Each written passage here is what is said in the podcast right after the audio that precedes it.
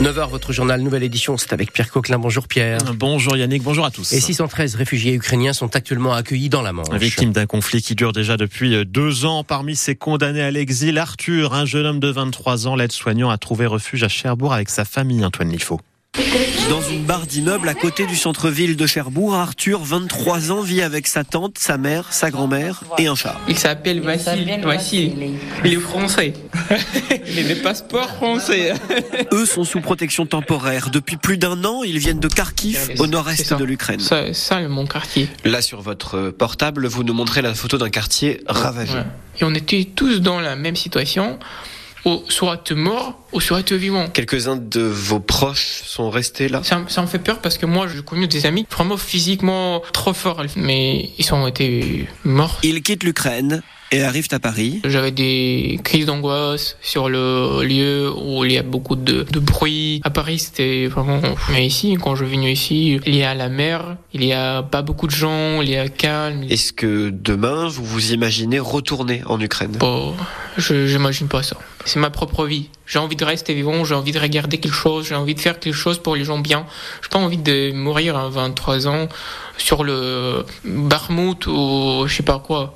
Ça me donne quoi euh, Rien? Arthur travaille comme aide-soignant à Cherbourg. Son rêve, acheter une maison pour lui et sa famille. Et sur le front, les troupes ukrainiennes manquent de munitions. L'armée russe, elle a repris du terrain à l'est de l'Ukraine. Le président français organise, lui, une réunion internationale de soutien à l'Ukraine lundi à Paris. Il est relaxé au bénéfice du doute. Hier, un automobiliste de 57 ans était jugé en comparution immédiate au tribunal de Cherbourg. La justice lui reprochait d'avoir refusé d'obtempérer lors d'un contrôle routier dans la Hague, puis d'avoir semé la panique au volant de sa camionnette.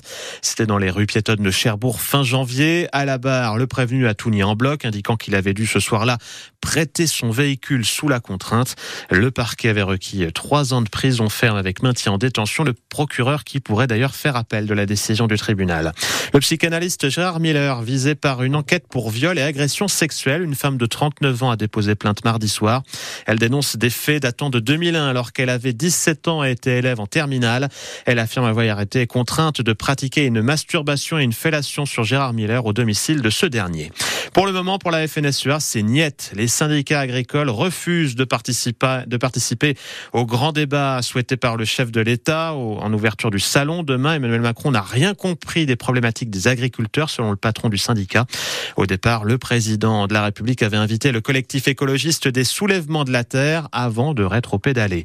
Les agriculteurs qui continuent de mettre la pression, une cinquantaine de tracteurs et de camions de la coordination rurale est rassemblée porte de Saint-Cloud à Paris. Dans la Manche, la FDSEA va manifester devant les grilles de la préfecture à Saint-Lô à midi et demi.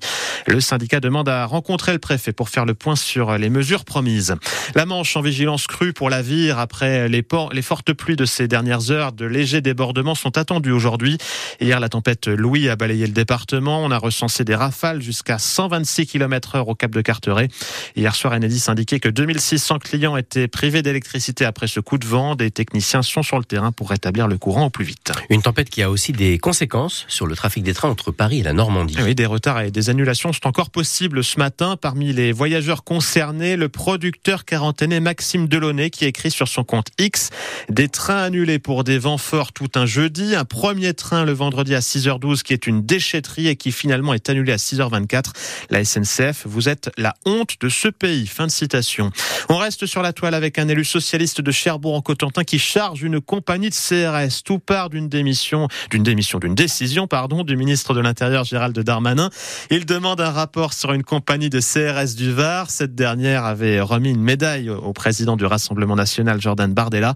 Une histoire qui a fait jaser à l'autre bout de la France. Katia Lotrou, c'est le conseiller départemental Gilles Lelon qui a mis le feu aux poudres dans la nuit de mardi à mercredi sur les réseaux sociaux. Oui, qui d'ailleurs n'a pas fait long feu. Le poste aura duré quelques heures, mais juste assez pour provoquer la polémique. Sous un article relatant un rapport administratif sur la compagnie de CRS qui a remis lundi une médaille à Jordan Bardella, Gilles Lelon écrivait, je cite, un retour des choses lorsqu'on sait que l'ancêtre des CRS, les groupes mobiles de réserve, ont été créés par le gouvernement de Pétain. Derrière, réaction des républicains dans un communiqué qui dénonce des propos inacceptables qui assimilent les CRS à une organisation descendante du régime de Vichy. Fin de citation. Nouveau tweet alors de la droite avec Camille Marguerite qui écrit Il est vrai que caché derrière votre petit smartphone, dans votre petit canapé, vous devez rarement être en première ligne. De son côté, Eddie Saget, lui aussi élu républicain, demande une condamnation de la gauche et hier, il en profitait même pour republier le poste qui avait entre-temps disparu. Gilles Lelon a alors répondu qu'il respectait les forces de l'ordre et qu'il les respecterait toujours. Fin de la bataille de tweets politiques, mais pas forcément de la polémique.